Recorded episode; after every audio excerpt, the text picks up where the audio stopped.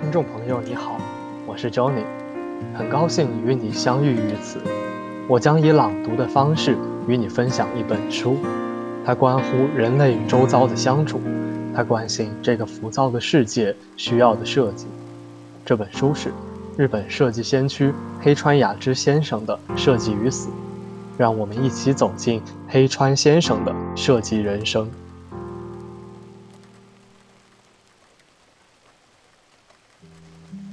我只是想要去创造。二零零九年三月六日，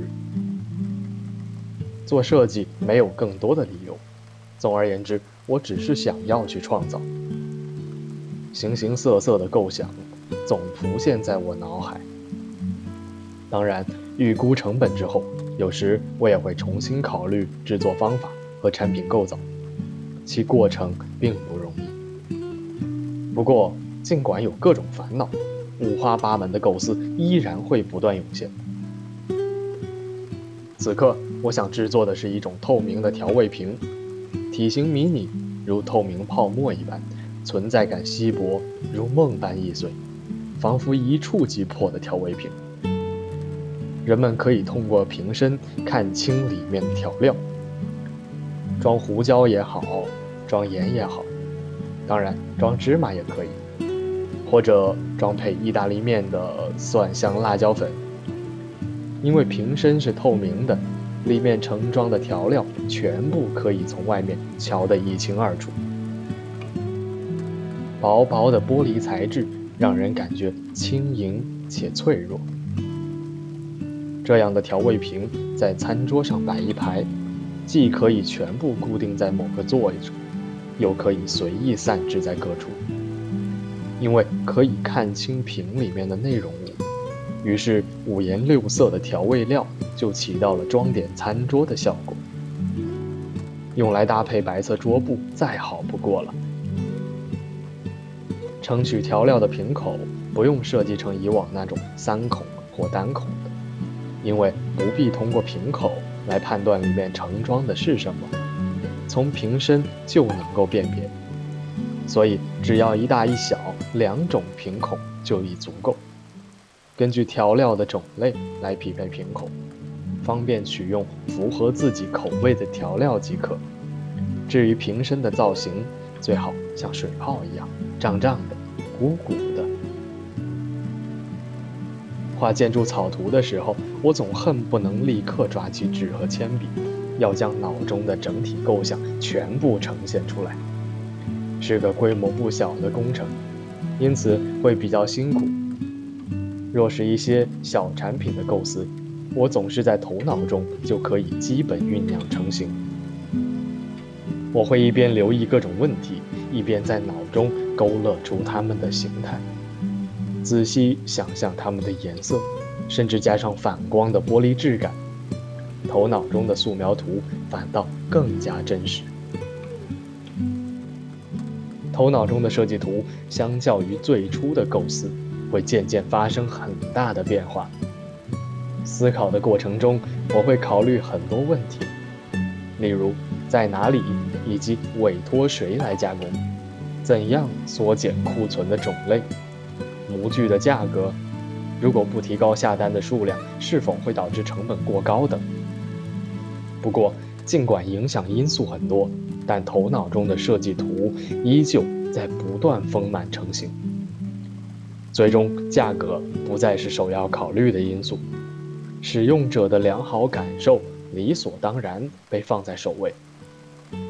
物品在一个湿性空间内的存在感，以及对光的反射效果，才是我重视的品质。自从创立公司 K 以来，做设计变得简单起来。从生活场景到销售场景，以及在制造过程中遇到各种各样问题时，职业匠人如何思考，方方面面我都有所了解。于是便能自然而然地描画出每种产品的制作形态，甚至它们诗性的一面。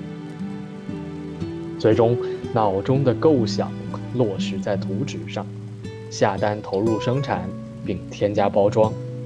从说明书到导购手册等所有环节，都让人感到，这件产品是以制造和销售和使用者三方共通的设计语言完成的。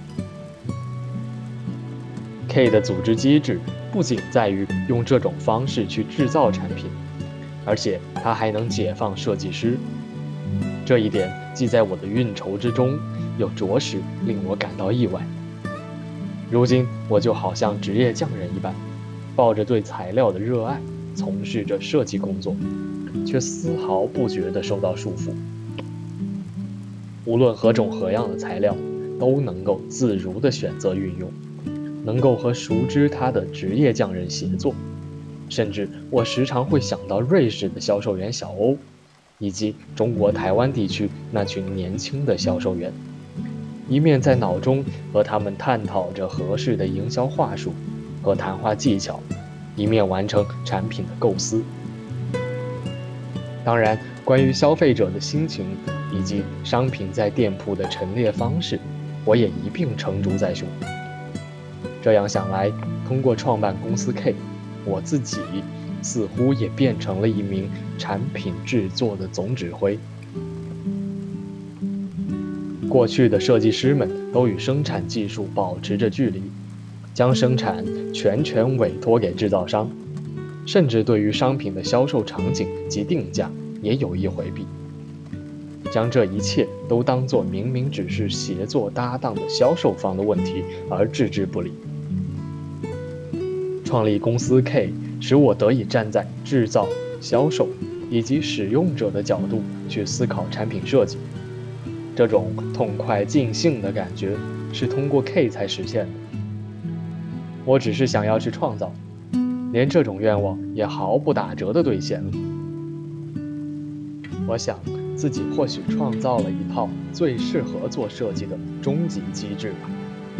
虽说此刻各种各样的问题堆积如山，美好的前景已然在望。